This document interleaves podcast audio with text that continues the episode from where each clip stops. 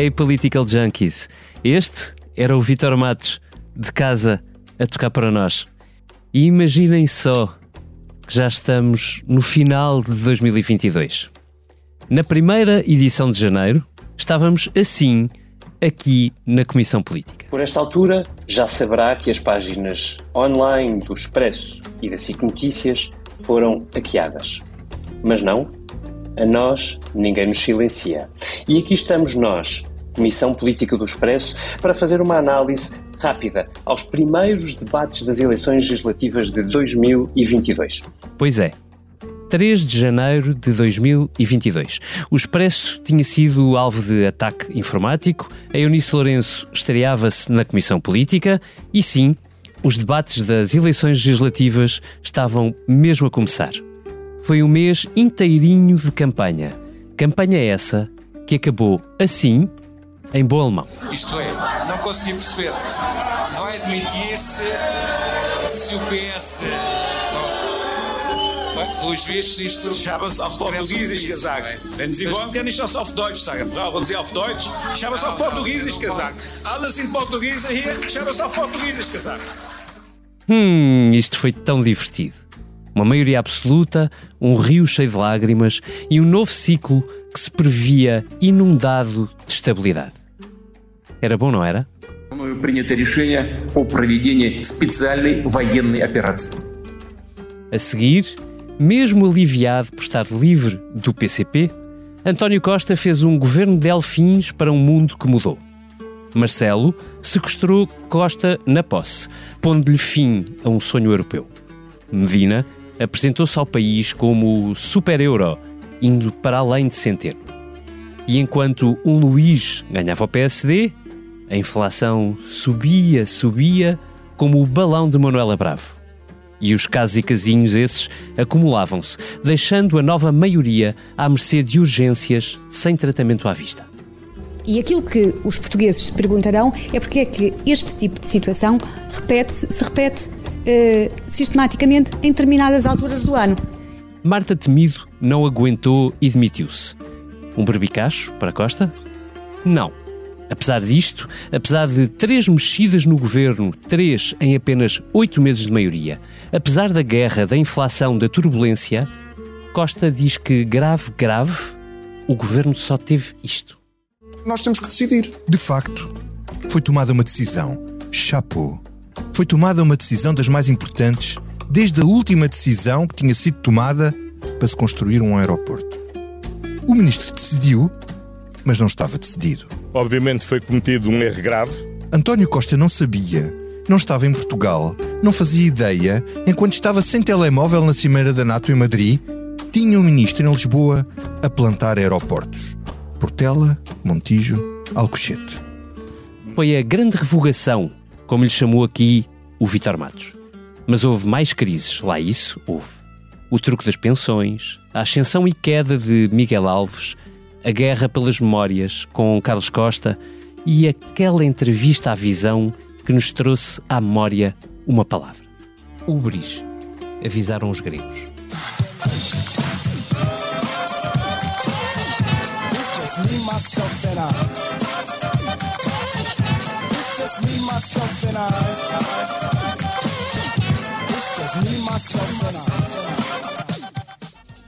Esta semana, depois de uma sondagem do Expresso e SIC ter mostrado que ainda não há ubris que tire Costa do topo e que os portugueses perdoam Marcelo por falar demais, só estranham que fiscalize de menos o governo, esta semana, dizia eu, apesar da guerra não ter fim à vista, da inflação continuar em níveis estratosféricos, de os pequenos casos teimarem em não largar o governo, Costa veio deixar-nos uma mensagem de Natal, plena, mas mesmo plena de confiança.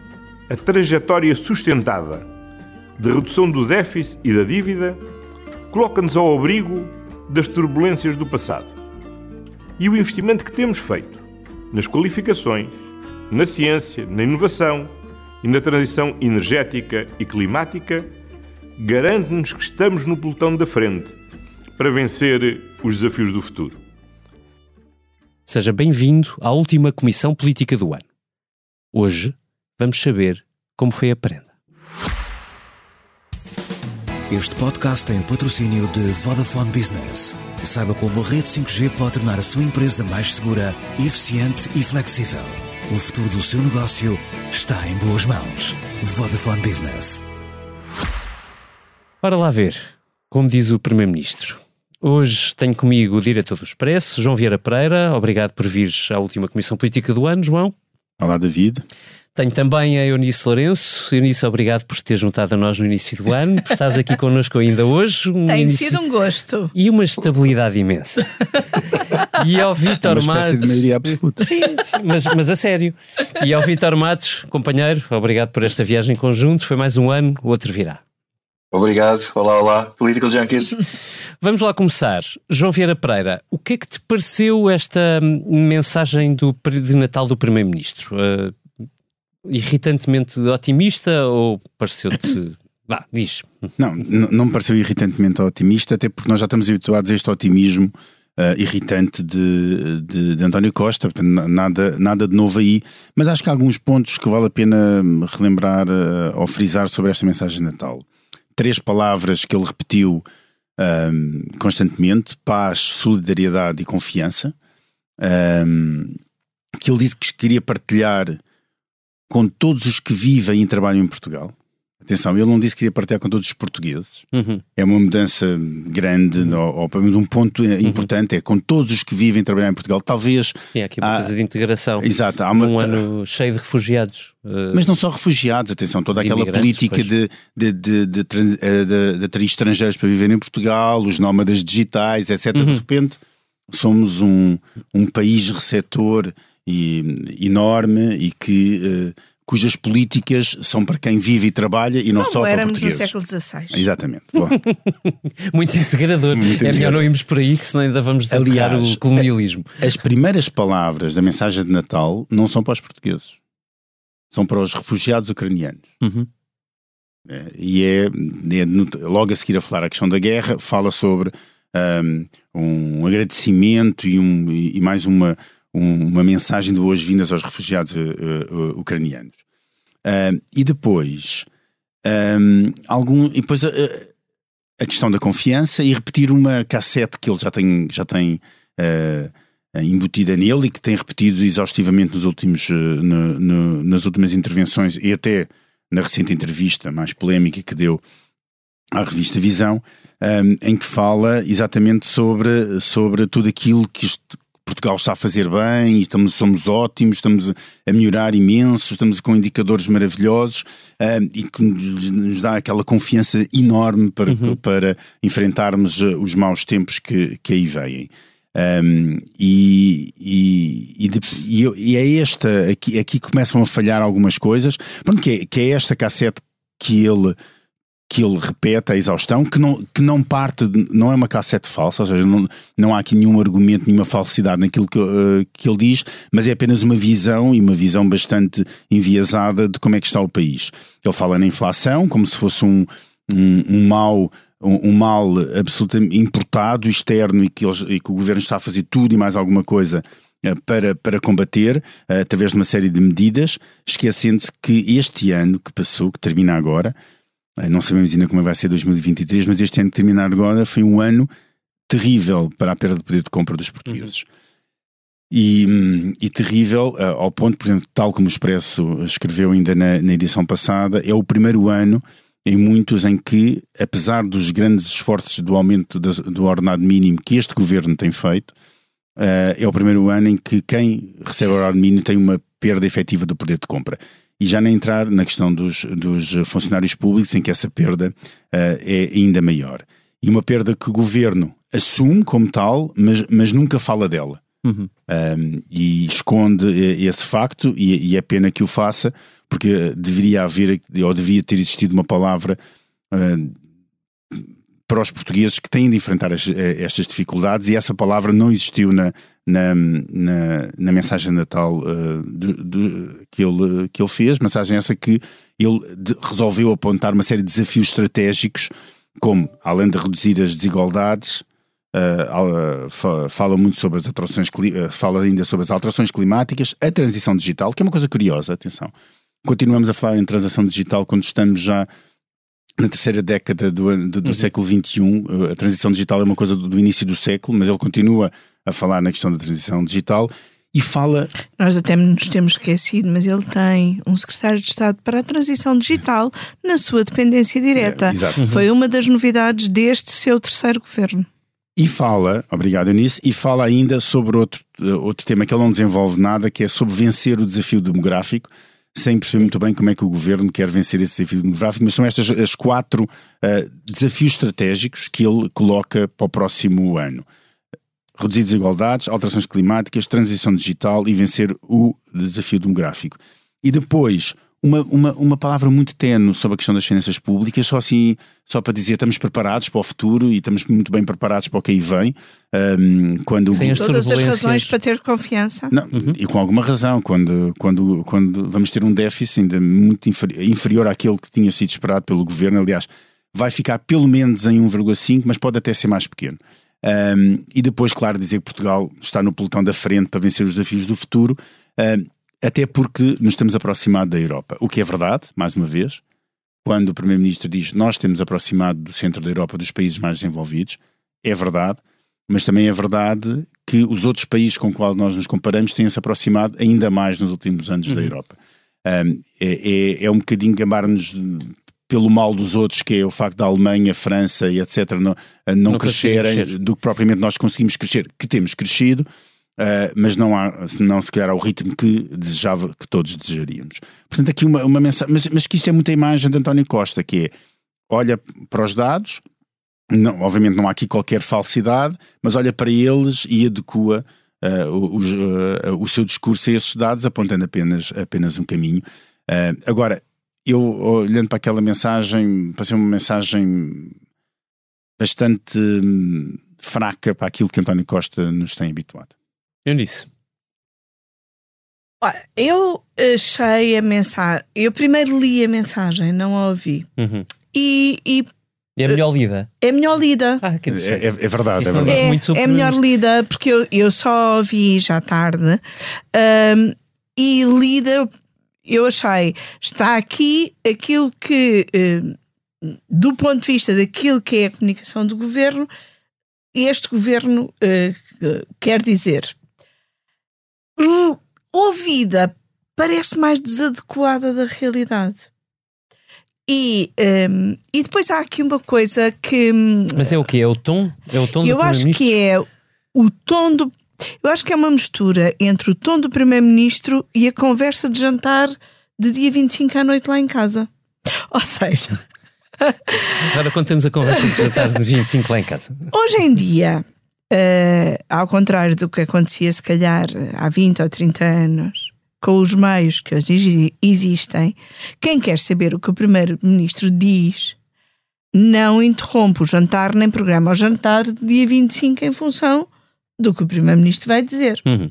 E, portanto, quem é que ontem à noite ouviu a mensagem do Primeiro-Ministro enquanto estava mesmo a ser transmitida? Os jornalistas que estavam a trabalhar e os políticos que estavam de serviço às, às reações e pouco mais. Infelizmente, quem estivesse sozinho em casa e tivesse a ver televisão. E, portanto, a maior parte das famílias deste país, presumo eu, estavam, como a minha, à mesa de jantar, a falar da vida, a falar do aumento do preço dos combustíveis, hum. da inflação, do preço do bacalhau, do, do preço da carne por causa do Peru. E, portanto, é, do preço do vinho. Do preço do vinho. Esse é um caso sério. Esse é um caso sério. das coisas que começam a faltar nas prateleiras dos supermercados. Ovos. Ovos, exatamente. Não há ovos. uh, e por isso, eu acho que também, um bocadinho por isso, porque como há muito tempo também não me acontecia, hum, não estava sequer de piquete ou com responsabilidade acrescida de ver se a mensagem entrava a tempo e horas e, e essas coisas assim.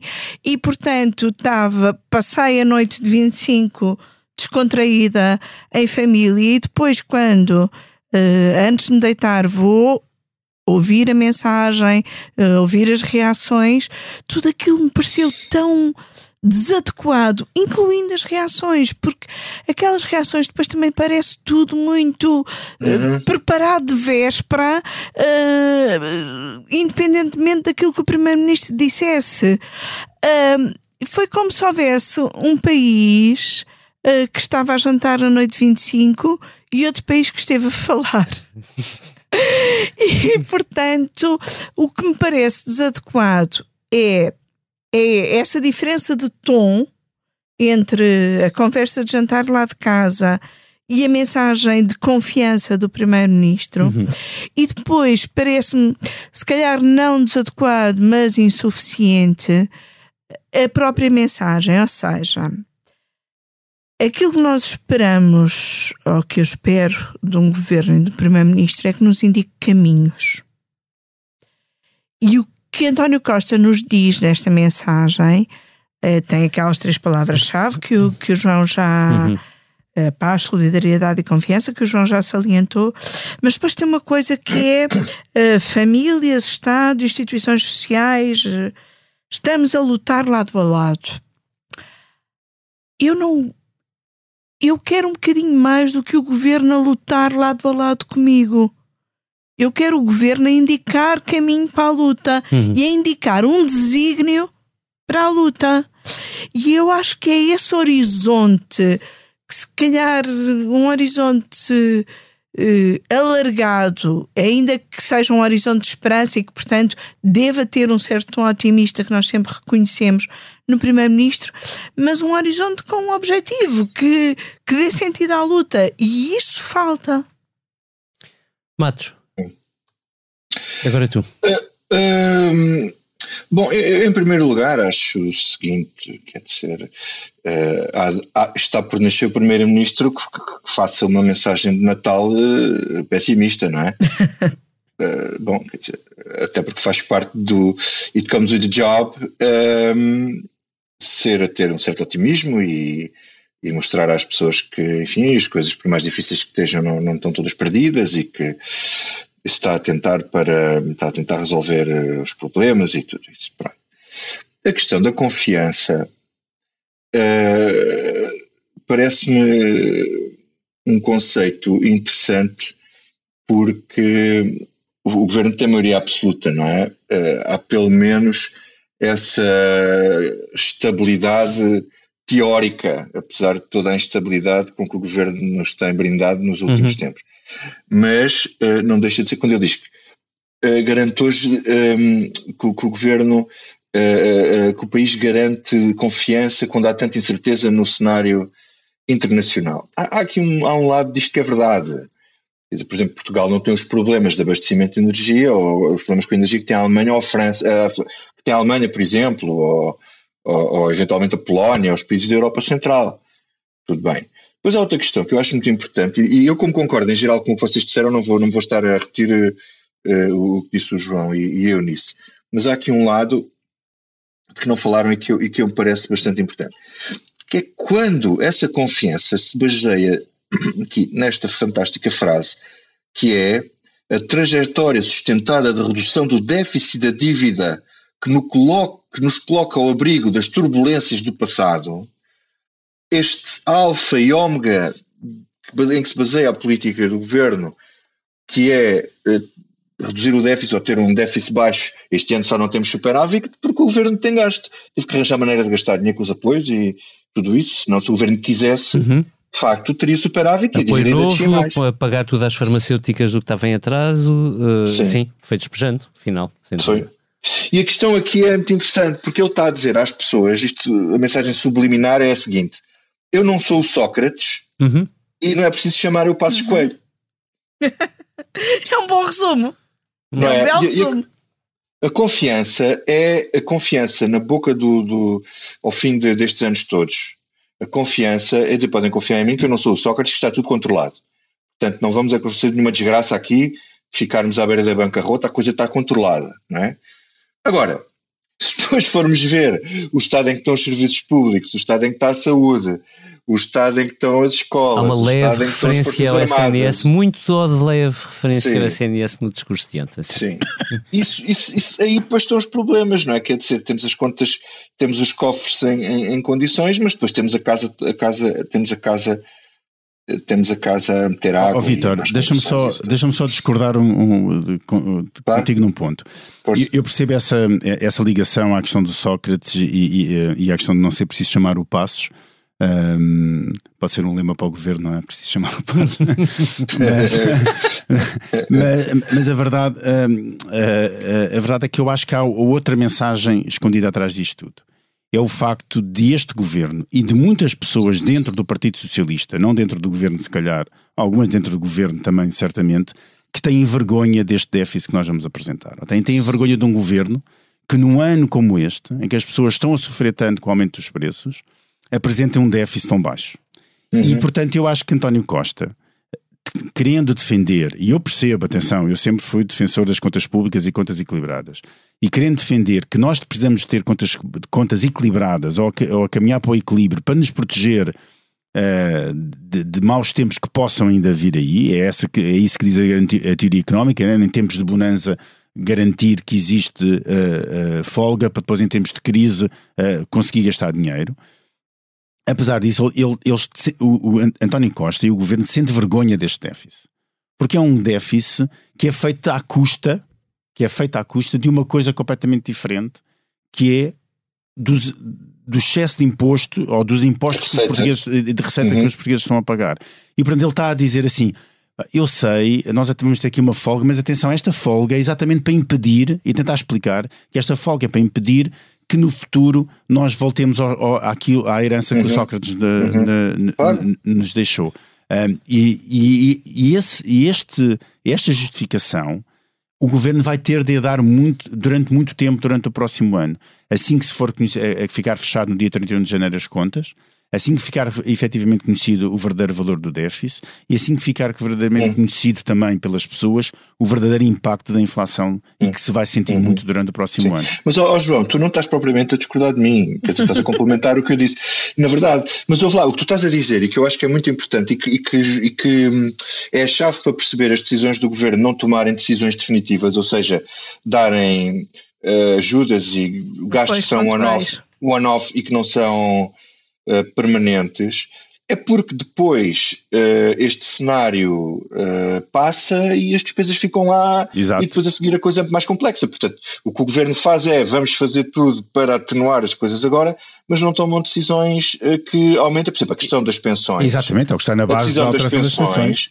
Foi claramente uma decisão epá, bastante prudente, e eu até acho extraordinária a posição do PSD nisto, não é? Porque, enfim, é totalmente à revelia daquilo que é, que seria a posição tradicional do, do, PSD, de não fazer, não, não aplicar a fórmula da lei, porque senão isto vai representar uma despesa brutal para a Segurança Social nos, nos próximos anos. As pessoas vão sofrer, pois, mas imagina que as pessoas iam sofrer a seguir quando viesse o, quando o passo tivesse que vir e depois mas, tivesse que cortar nas mas pensões. Mas em termos de política, repara, as, é? as pessoas, as, as pessoas não, não vão sofrer. Porque na realidade tu não vais ter uma redução, como tiveste no tempo da Troika, daquilo que tu vais receber de pensão. Uhum. Tu não tens essa redução, tu vais é, o teu aumento vai ser inferior, mas como tu nunca vais chegar a ver esse aumento verdadeiramente, vais sentir que vai mas aumentar aí a tua o governo tem a esperança de as pessoas não vão culpar o governo, vão culpar a inflação, mas é o éter, mas, mas que é que culpar o governo se o governo até lhes deu meia pensão a esta em outubro? Exatamente, não, não vão culpar o governo. Em termos, em, em termos de política é genial aquilo que foi feito, não é? Mas, é. João, a nossa sondagem revela isso bem. Eu ia, eu ia exatamente Pronto. para a sondagem, porque a, a, apesar de tudo, eu lembro-me que onde, quando apareceu a pandemia, uh, de, sobretudo o Bloco de Esquerda, mas o PCP também, e até alguns partidos de direita acreditavam nisso, que, que durante a pandemia iríamos ter uma crise social gravíssima, Uh, de que o país ia passar uh, muito, muito mal e que isso ia ser tempos muito complicados para o governo. Enfim, pandemia, não vou dizer já passou, não passou, mas, uh, mas na Europa, em Portugal, temos, conseguimos viver numa. razoável normalidade um, e, e, e, entretanto a crise que sobrou foi a da inflação também provocada pela guerra, mas não só. E, e, a verdade é que ouvimos muitas vezes o mesmo discurso. Uh, virá uma crise social enorme, agora que a economia vai, e o PCE está a subir juros. Uh, e, e, olhando para a sondagem, aquilo que nós vemos é o Partido Socialista com 38%. E isto, fazendo advogado do diabo, não quer dizer que o governo tem sido bem sucedido na, na, na estratégia económica e social. João? Assim não, quer dizer, é, é que há, há, aqui duas coisas diferentes. A, a, sondagem mostra, um, ninguém gosta que a, a, maioria dos portugueses não gosta daquilo que o governo está a fazer em termos uhum. de inflação.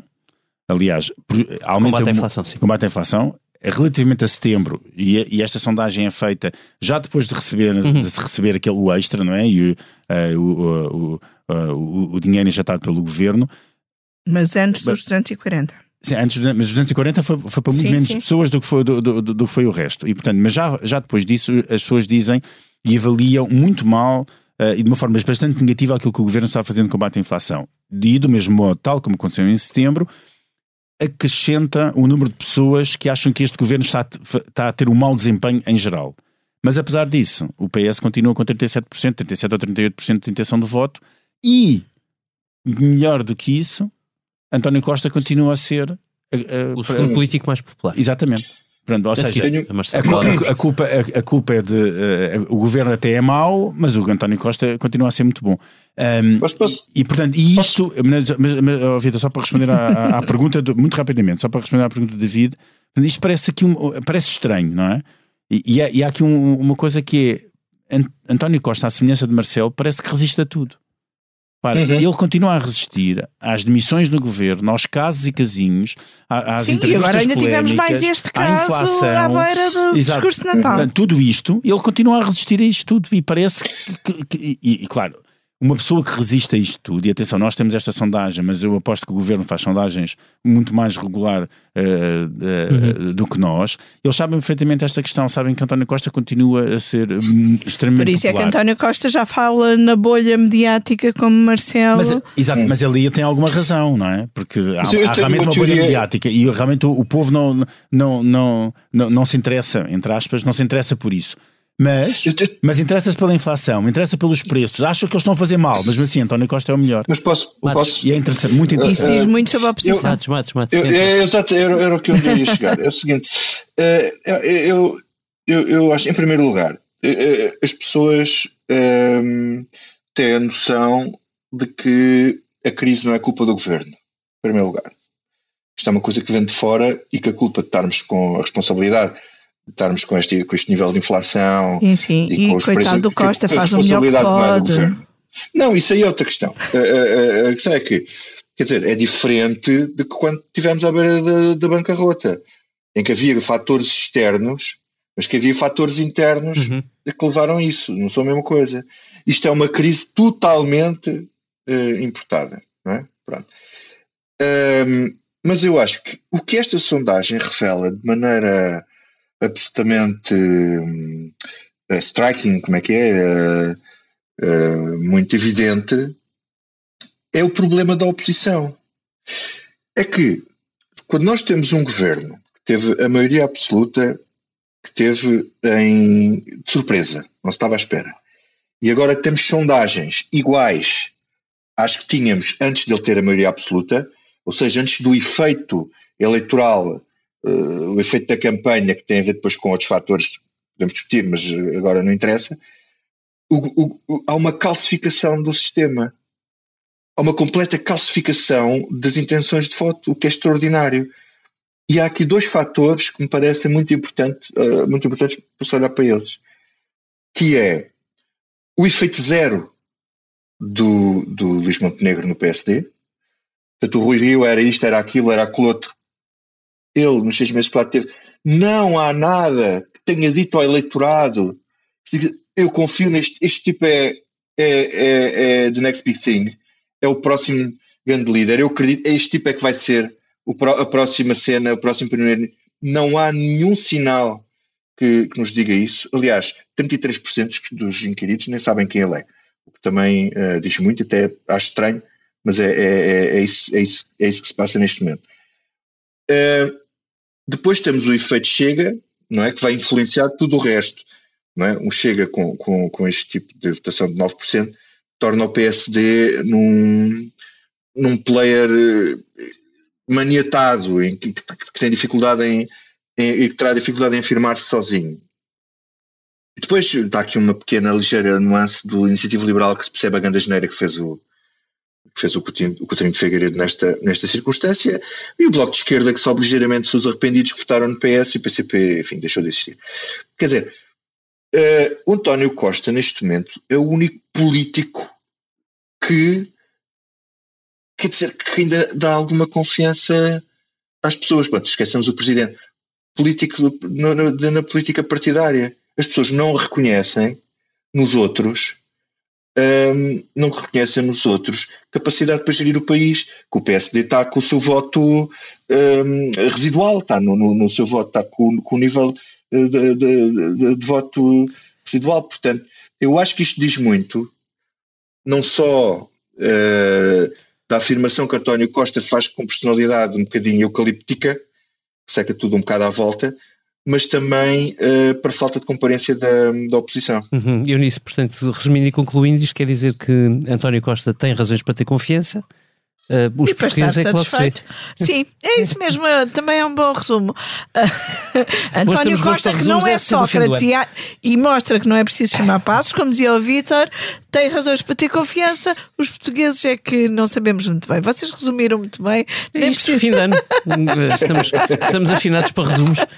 E confiança e autoconfiança é coisa que eh, nestes eh, anos todos em que conhecemos António Costa nunca lhe pareceu eh, faltar e eh, nós sabemos muito bem como a autoconfiança é uma coisa muito importante a um político e, e, e às vezes fonte de erros, às vezes leva a cometer muitos Sim, erros. Sim, às vezes leva a cometer muitos erros, como falámos na última comissão na última uhum. comissão política, mas ainda assim é sempre necessária.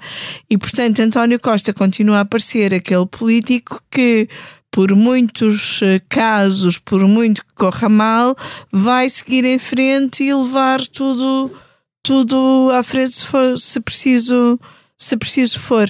Mas continua a faltar qualquer coisa, um desígnio que seja. Hum. Eu, são, já passaram uh, quase 30 minutos desde que começámos esta comissão política, mas eu ainda tenho que passar por uma última pergunta e, e ela deriva da nossa sondagem e vou-vos desafiar assim.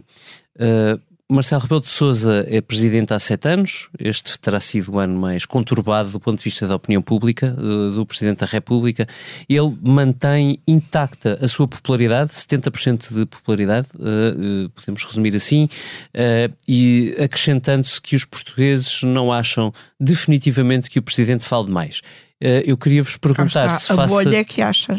A tudo o que aqui dissemos na Comissão Política e que ouvimos outros comentadores dizer, se se sentem confiantes uh, relativamente ao vosso papel de comentadores para o ano que se avizinha, faça esta sondagem, João Vieira Pereira. eu acho, eu, pronto, é assim, eu acho que o país está com saudades de Marcelo. Está com saudades, é o que diz a sondagem. Nós estamos com saudades de suas, Sr. Presidente. Hum. E acho que o, e o país está a precisar de carinho.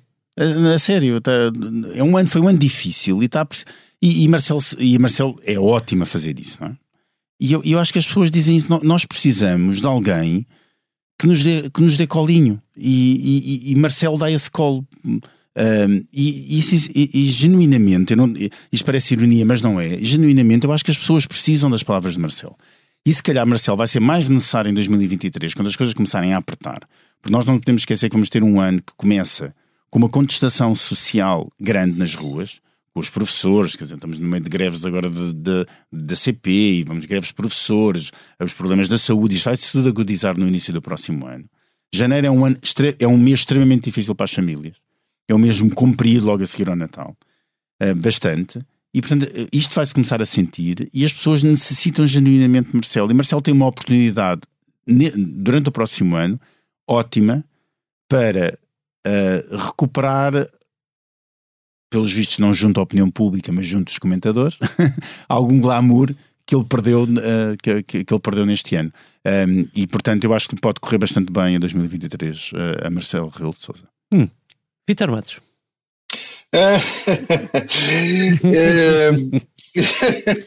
o grande especialista é Marcelo. Pois, claro, exato. Então, eu vou voltar só, aqui. Só tenho que dizer Vitor Matos. Não, é que depois, de, depois disto tudo você vais ter, vais ter de reescrever o teu livro, Marcelo. Não, ele tem, ele tem é que escrever a biografia pós Ou a biografia dos últimos anos, não é? Isso fazer... podem ter certeza que não vou fazer. Fazer o, volume, fazer o volume 2. Eu acho que o Costa Passei faz. 5 anos a fazer o volume 1, um, não Costa... vou dar cabo da minha vida a fazer o volume 2. O António Costa faz isso. Exato.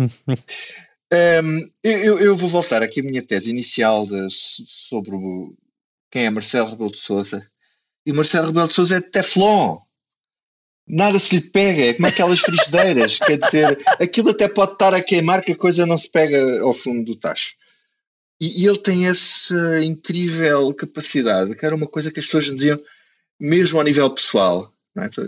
Uh, ao nível pessoal, ninguém se chateava com o Marcelo, quer dizer, durante muito tempo, ele tudo se desculpa. E depois é engraçado que isto se. É, como, é engraçado como isto depois se uh, expande desta maneira na relação com, com, o povo. É realmente extraordinário ele manter este, este nível de popularidade, não mexer e as pessoas acharem que ele não fala demais. Porquê? Porque se ele deixasse de falar demais e se deixasse de ter a, a, a presença pública que tem, as pessoas iam notar, não é? Isto é Marcelo a ser Marcelo, as pessoas habituaram-se a ele assim, as pessoas conhecem-no mesmo antes de ser presidente assim, uh, as pessoas estão habituadas a ele ser assim, estranho seria para elas que ele fosse diferente, não é?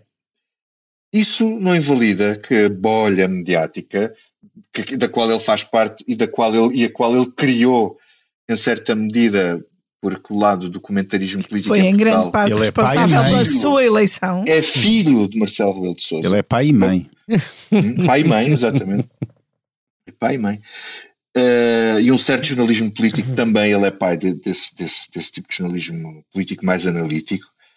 Uh, e, e, e, de facto uh, é muito interessante as pessoas uh, terem essa relação com, com o Marcelo. Portanto, não vou retirar tudo o que disse de críticas que lhe tenha feito aqui no sítios sobre a atuação dele, mas reconheço que ele tem razão quando ele, fazendo o que faz, está a pensar no eleitorado em geral uhum. e na uhum. sua figura de presidente do povo que ele terá inventado pelo próprio. Isso, pelos vistos, funciona. É muito interessante, é a percentagem de pessoas, é 35% parece-me relevante, que esperam que ele fiscalize o governo quando a função do Presidente não é fiscalizar o Governo, não é? Isso é a função da, da, da Assembleia da República. Pronto. E forçá-lo a agir, 33%, também parece interessante e parece-me aqui uma recomendação popular eh, bastante uh, saudável. E, e, e, quando temos 54% a dizer que ele, a registar, a constatar que ele tem colaborado com o governo mais do que outra coisa qualquer, parece-me que uh, o povo em geral também tem, teria bastante capacidade para pertencer à bolha político-mediática, não é? Hum. Portanto, uh, uh, eu vou continuar na senda dos resumos e. Mas eu ainda não falei do Marcelo. Eu sei, mas vou-te passar a bola. É, o Costa é o Humpty Dumpty e o Marcelo é o Teflon. É isto, não é? Olha, uma das coisas que eu vi nos últimos dias foi um, um filme dos, do Gato das Botas com o Dumpty. Vês? É isso, era um sinal. Que é, o Marcelo também tem o seu quê de Gato Não, o Marcelo é o super, é o super homem de Teflon. Eunice, Marcelo. Bem, tu sabes como eu me irrito com, com o Marcelo. Ele e, também sabe. E ele próprio também sabe, pronto. Ele acha que eu detesto. Uh, mas um, essa a nossa sondagem, eh, eu confesso que tinha alguma esperança que os portugueses achassem que ele fala demais, porque só isso, só percebendo que os portugueses já acham que ele fala demais, é que ele poderia falar um bocadinho menos.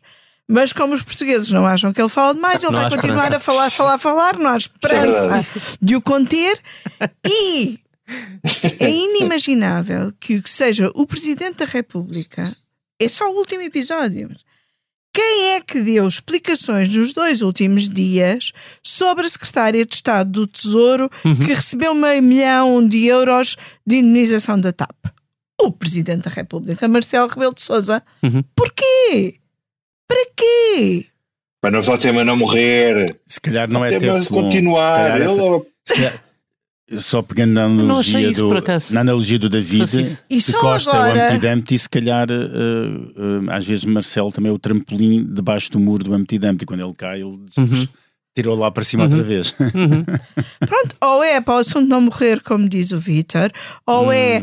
como o, Marcelo explicava na, na entrevista que deu ao podcast uh, uh, de Francisco Pinto Balsemão, que muitas vezes fala dos temas para ir picando os balões para o balão não encher demasiado. Sim, sim.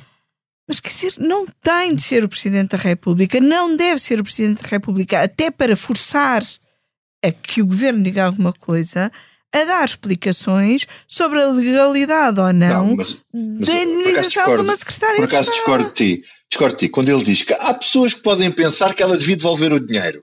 Ora, quem é que são as pessoas que podem é pensar? Claro. Ora, quem é que havia de ser? Isto é para quê? Que é quando, quando os jornalistas agora apanharem a Primeira-Ministra num sítio qualquer, que o Primeiro-Ministro agagora já não se deixa, Isso. não se tem deixado de perguntar pelos jornalistas há muito não. tempo, é perguntar, ah, desculpe lá, concorda com o Presidente da República que acha que há pessoas, o senhor é daquelas pessoas que pensam que ele diz, como ele diz, que, que acha que ela devia devolver os 500 mil euros ou não? É, pronto, ele põe, ele sabe pôr os assuntos na, na praça pública e isto foi uma maneira dele pôr a questão da possibilidade dela devolver o dinheiro antes que qualquer partido da oposição se tivesse lembrado desta magnífica ideia. E o, mas o, o, argumento melhor de Marcelo é aquele, é o, é Até é quando porque diz... as pessoas dos partidos da oposição, pelos vistos, têm vida natalícia, enquanto que o Presidente não, não e Exato. portanto passou os últimos dias na rua a estragar a, a vida natalícia de autarcas e jornalistas, na região centro do país, em vez de ir eh, jantar bacalhau com a família. Mas a parte, mais, a parte mais interessante é quando, quando um jornalista pergunta ao Marcelo qualquer coisa, ele diz: Eu não estou dentro do assunto, eu não posso falar sobre isso, mas já que me pergunta, aqui vai. Não, mas ele sabe tudo, ele sabe é tudo, sabes? Eu não sei, eu não estou dentro do dossiê, eu não, não sei os pormenores, eu não posso falar sobre isso, mas já agora. Já que me pergunta, aqui vai. Marcelo, Marcelo, e o que é que não lhe sairá da cabeça também?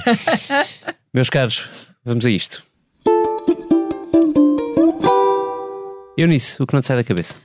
Olha, o que não me sai da cabeça é a, forma como uh, fui eu e quatro crianças, os meus sobrinhos e mais uma afilhada e uma amiga, fomos recebidos num dos muitos palácios de Sintra, o Palácio Bister, que uh, abriu recentemente ao público, que as miúdas gostaram imenso, são adolescentes e acham que parece um palácio da Disney. É muito interessante e fomos e chegámos a um portão que não era entrada, repararam em nós, abriram-nos o portão, entramos por onde não era devido, receberam-nos muito bem, muito, muito bem. E esta foi uma das experiências que eu andei a proporcionar a crianças, entre sobrinhos, filhos de amigos e crianças da catequese nas folgas pré-natalícias, entre idas ao Parlamento, ao teatro, ver o Diário de Anne Frank, a Sintra, ver palácios e apanhar musgo para o presépio, uh, queria sobretudo deixar aqui este elogio e esta recomendação para que uh, visitem o Palácio Bister em Sintra. Muito bem, boa recomendação para o ano novo. João Vieira Pereira, não te sai da cabeça. Olha, este, este período é sempre ótimo, porque, por exemplo, esta segunda-feira, a altura, no dia que estamos a gravar, metade do país está de férias, não é? E, portanto, temos muito mais tempo para ler. E eu ando a vaguear nas minhas leituras pelo Financial Times, encontrei um artigo uh, de uma jornalista do Financial Times chamada Pilita Clark, que fala sobre o que é de bom nos trouxe 2022 e ela fala sobre as alterações no trabalho, sobre aquilo que alterou no trabalho em 2022 e, que se vai, e as coisas boas que se vão prolongar para 2023. A saber, a, a mudança do espaço de trabalho, como é que nós vamos trabalhar no próximo ano, em que há empresas onde é preciso, onde é necessário agora reservar uma secretária para poder ir ao, ao escritório trabalhar. O facto de, de repente, se começar a usar muito mais os chamados ténis no, no, no, no, local de trabalho, muito mais do que usava antes, e quando antes não era algumas partes do sapatilha, país. obrigado. support that. E, uh, e, e, e, finalmente, a adoção por parte de todos os géneros uh, da mochila como o principal uh, um dos principais eh, modos de transportar uh, o, o, principal instrumento de trabalho que hoje que existe, que é o computador pessoal. E portanto, mas, mas vale a pena dar uma olhadela no Financial Times, pensar um bocadinho como é que nós vamos viver o mundo do trabalho em 2023. Aqui estaremos para isso. A mim não me sai da cabeça uma prenda de Natal uh, muito bem-vinda que, que, recebi. É, já tinha marcado uma viagem até Nova York. Isto será, aproveito para informar o Sr. Diretor, no início de abril. Uh, depois explico-te com mais detalhe. Uh, também já tínhamos marcado um concerto em Brooklyn, Bruce Springsteen, e este Natal a minha mulher acabou de me dar um jogo dos New York Knicks no Madison Square Garden, é um dos sonhos uau, da minha uau. vida. É um, uma memória, uma memória extraordinária do, do meu avô que me, pôs a, que me punha a ver NBA quando eu era miúdo até às tantas da manhã. Uh, com ele, que lá está, um, é alguma coisa boa para começar o ano de sorriso Pronto, aberto. E depois disto, já, na, a viagem do David já não nos sai da cabeça. Eu tenho planos para ir depois dele. É, quase nos encontramos em, em, em Nova Iorque em abril, em Lourenço. Vitor Matos, o que não te sai da cabeça? Olha, não, não me sai da cabeça uma notícia triste, a, a, a morte de António Mega Ferreira. Uh, eu, eu, eu não o conheci, quer dizer, eu conhecia-o vagamente por relações uh, profissionais, de vez em quando uh, falei com ele várias vezes, mas eu, eu, eu fico, quer dizer, quando morrem estes, como é que é de chamar? Um erudito, quer dizer, quando morre um erudito, uma pessoa que já não há muita gente assim, perdemos todos, não é só os amigos, as pessoas que o conhecem, mas perdemos todos perdemos todos alguma coisa enquanto comunidade, não é? Uh, ele foi, devo deixar isso aqui, ele foi jornalista do Expresso, para além de ter sido, uh, ele era jornalista, escritor, poeta, romancista, foi, foi ele que liderou a, a Expo 98, foi diretor do CCB, era assim um, um homem renascente, uma espécie de homem renascentista, não é? Que tocava muitos instrumentos ao mesmo tempo. Um, mas vou, vou aqui lembrar aqui duas outras coisas com uma piada, porque pronto, eu acho que isso também é isso é que deve ficar. Eu, eu, quando ele foi colega de liceu e depois de faculdade de Marcelo Rebelo de Sousa, eu quando fiz a quando fiz a, a biografia, ainda que uma coisa muito engraçada, e esta frase, olha, fixem esta frase, que esta frase é muito boa e, e, é daquelas que ficam. Quando eles acabaram, na altura era o sétimo ano, portanto respondo hoje ao décimo primeiro, no, no Liceu Pedro Nunes, quem escreveu no livro de fim de curso a, frase sobre Marcelo Rebelo de Sousa foi António Mega Ferreira. E ele escreveu, e eis-nos enfim chegados a esta promessa iminente, faz gafes, faz disparates e anda sempre contente.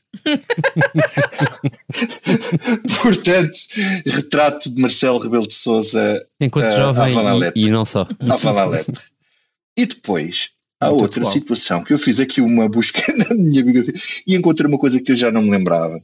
É que o Marcelo não era um tipo de andar à pancada, não era disso, mas andou um dia andou não sabe porque andou numa, numa troca de tabefes com o António Mega Ferreira e o Mega ficou muito espantado com aquilo e no outro dia contou o António Mega Ferreira, ele apareceu-me lá a falar muito depressa, depressa, sem dar tempo de resposta, como ele costuma fazer, assim com os olhos azuis muito arregalados, arregalados, a agitar as mãos e dizer, é pá, nem desculpa lá, não sei o que é que me deu, isto deve ser do ácido sulfúrico, só pode ter sido do ácido sulfúrico. E depois o Mega Ferreira diz perplexo, ainda hoje estou para saber o que é que ele quis dizer com aquilo do ácido sulfúrico. e portanto, deixo aqui... Um, Alguns comprimidos coisas... indivíduos costumam. Exato. E ele, acho que hoje, talvez, espero que esteja a beber um bom copo de vinho e a fumar uma cigarrilha com os seus dois grandes amigos, Vasco Graça Moura e Eduardo Prato Coelho, onde eles quer que estejam. Que saudades dos três. Assim termina a última Comissão Política de 2022, gravada com a sonoplastia do João Luís Amorim com a ilustração do Carlos Pais, com o ânimo do ano novo, que está mesmo à porta. Pois respire, divirta-se, ponha o seu melhor sorriso, vista-se de costa, ou não, e ouse o otimismo. 2023 será mesmo um grande ano. E se não for, bem, se não for, cá estaremos para analisar o que eles fizeram. Até para a semana, até para o ano. Feliz ano novo. Here we come a caroling among the leaves so green. Here we come a wandering so fair to be seen. Love and joy come to you, and to you glad Christmas too. And God bless you and send you a happy new year. And God send you a happy.